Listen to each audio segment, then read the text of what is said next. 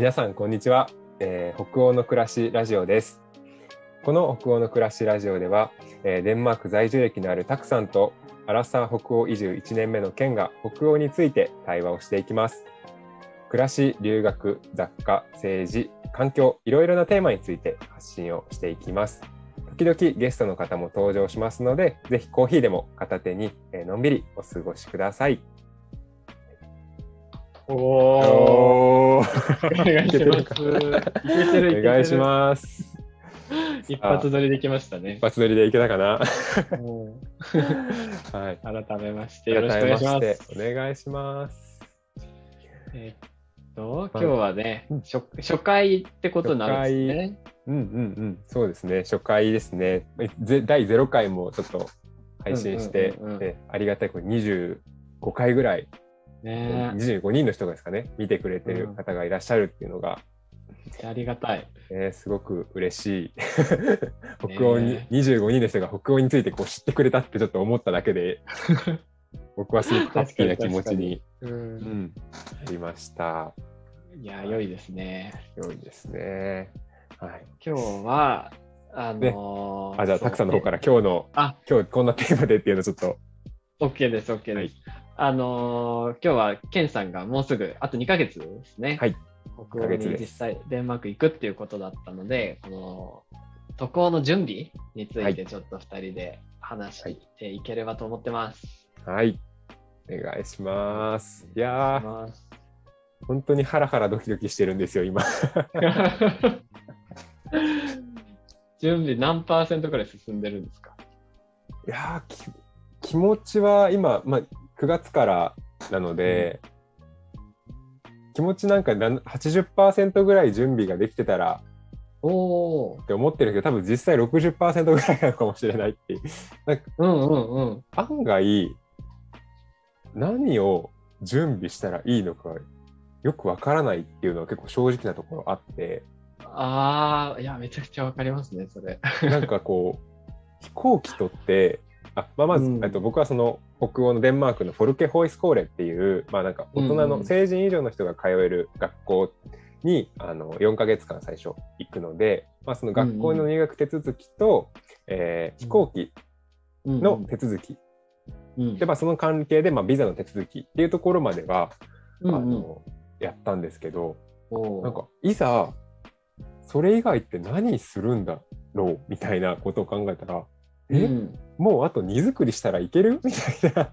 ああ、他になんかなかったっけ？みたいな。そう。なんか思った以上に準備が少なすぎて逆にこう不安になってくる。みたいな。あ今そういうなんかこう状況というか、うん。そんな気持ちですよ。今。なるほど。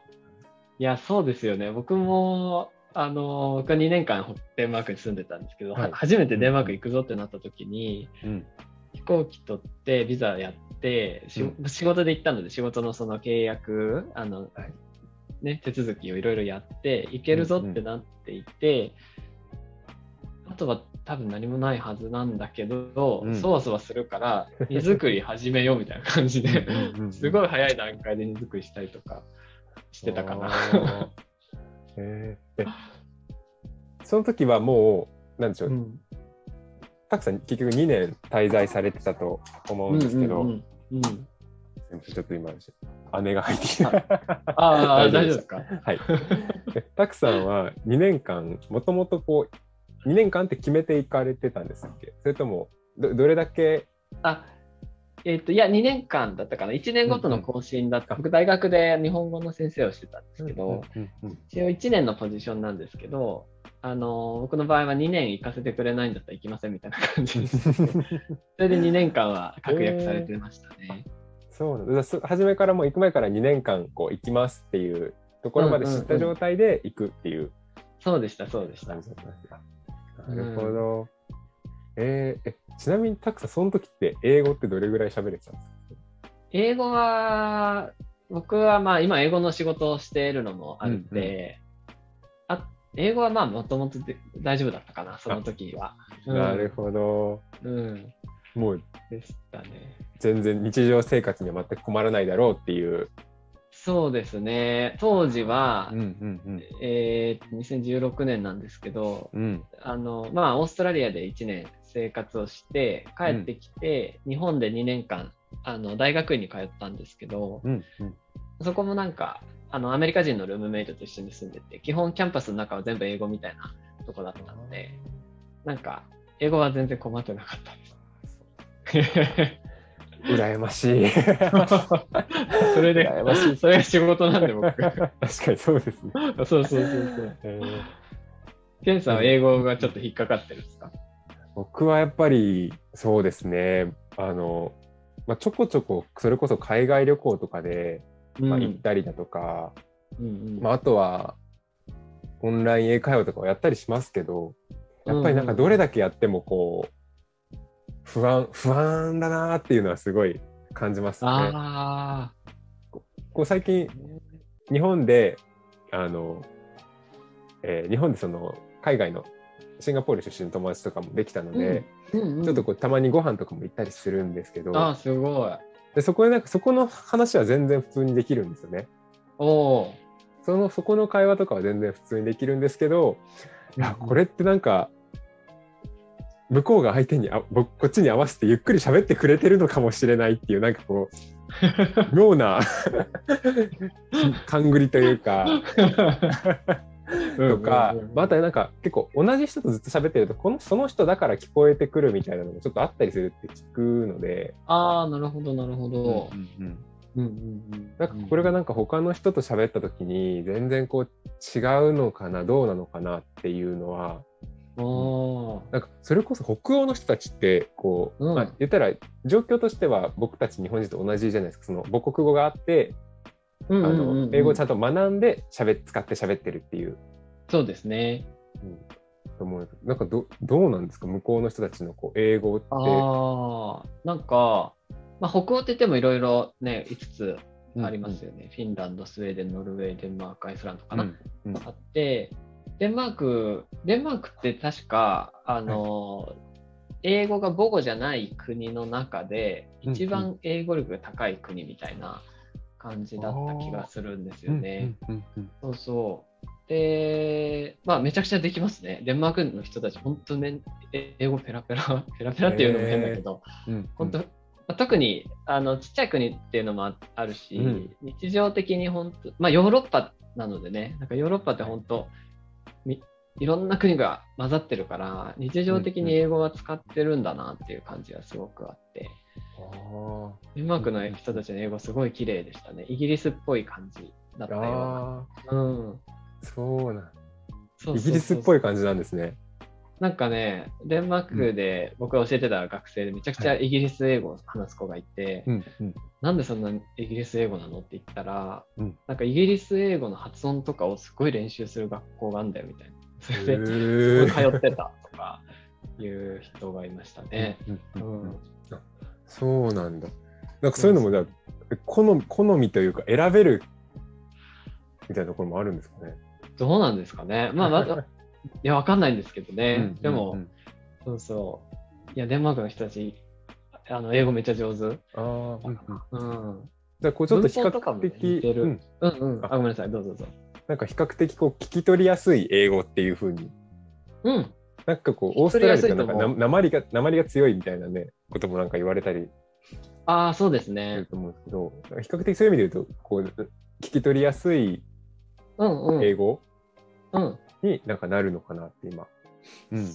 そうなんじゃないかな、多う分。ん僕はなんかデンマークに住んでて、はいこの人めちゃくちゃデンマークなまりだなみたいな人はあんまり会ったことない気がする。うん特にまあ若い人とばっかりと関わってたっていうのもあると思うんだけど、うんでも僕は78歳ぐらいのおばおじいちゃんとずっと2人暮らししてたんですけど、はい。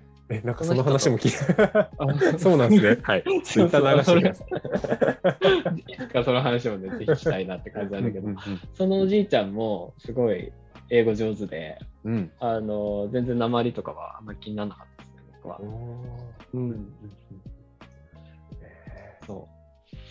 そうか。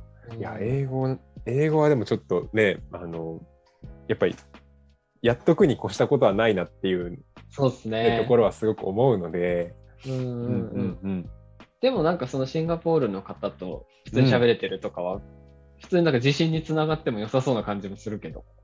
あーそうですね。まあ、なんかそこは一個こう、自分の、まあでも本当になんか最近なんですよ。なんか喋れるようになったのは。へうんうんうんなんだろう、でもやっぱ心配な、ね、こうなんか心配な話っていうといっぱい出てくるんですけど、飛行機とか、僕あの、これちょっとツイッターの方とかでちょろっと書いたら、すごいうんあの反響があってか驚かれたんですけど、うん結構海外好きってすごいよく言ってるんですけど、一人で海外行ったことなかったんですよ。あ、そうなんですね。自分も知ら気づいてなくて、それに。逆それは、それがすごい、なんか。自分も、あ自分海外一人で行ったことないやんって、つい最近気づいて、おー、すごい。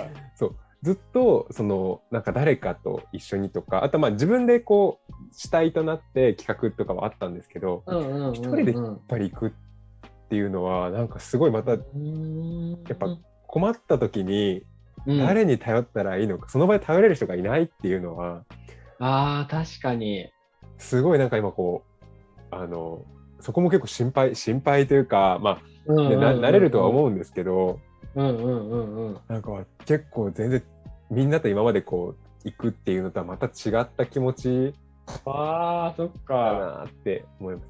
あとトランジットの過ごし方とかどうしようと。いや、別にトランジットは普通になんか、Kindle でも読んでるんじゃないいや、あの、なんていうんですか、こう、日本だとね、あの、アナウンスがかかるじゃないですか、その日本語で。その海外でその多分海英語のトランジットのアナウンスを聞き逃すともう多分乗れないじゃないですか。なんか便が早まりましたとか、ああ、そのゲートが変わったとかね。うんあそうですそうです。それをこう逃さないかがすごく心配でなるほど。一人だしね。そうなんかそういうのも本当にもう初めての経験なので 案外そこかもしれない。着くまでが一番心配。ああ、そっかそっかそっか。で準備っていうよりも、なんか、準備できることじゃないですよね、その辺って。そうなんですよね。そうそうそうかもしれない、準備できないからこそそこが一番心配。ああ、うん、そっか。だから英語とかも、うん、なんか聞けてるけど、これでいいのかみたいになっちゃうのか。うんうんうんうん。そうかもしれないなって今ちょっと思いましたね。なんか、まあ、し正直荷物とかって、まあ、最終ちょっとこう、ね、ロストバゲージとかしちゃっても、まあ、なんとかなるって思ってるようなタイプなので、自分もいや、なんとかなりますよ。う んなんとかなるって思ってるタイプですけど、うんうんうん。つけなきゃ始まらないなっていう。確かに。それこそ最初、タイに行くんですよ。タイで、タあイ,、えーとうんうんうんタイで一回泊まって、そこからもう一回、あの、コペンハーゲンの空港にっていう感じなんですけど、うんうん。タイまでしか行けな行けませんでした。とかだったら 一番悲しいなみたいな。そしたらタイでね、4ヶ月。そうそうそうタイで タイで謎の4ヶ月過ごすためなちょっとそういうのは避けたいなって。まあそうですよね。すね。北欧ね、北欧のラジオもやって、ツイッターも開設したのに、タイに行って4ヶ月過ごしてきましたみたいにな。北欧行きますって言って気づいたらタイにいます。まあそれもそれでね面白いかもしれまあ面ないけど白い。タタイも素敵なとこだからね。そうですね、うん、でもまあ行きたいですよね。そうですねちょっとすごく行きたいですねトランジット時間長いんですか？9時間ぐらいですかねあ、結構ある。うん、そう、だからなんか、結構、すあの、なんですか、調べたりすると、なんかうん。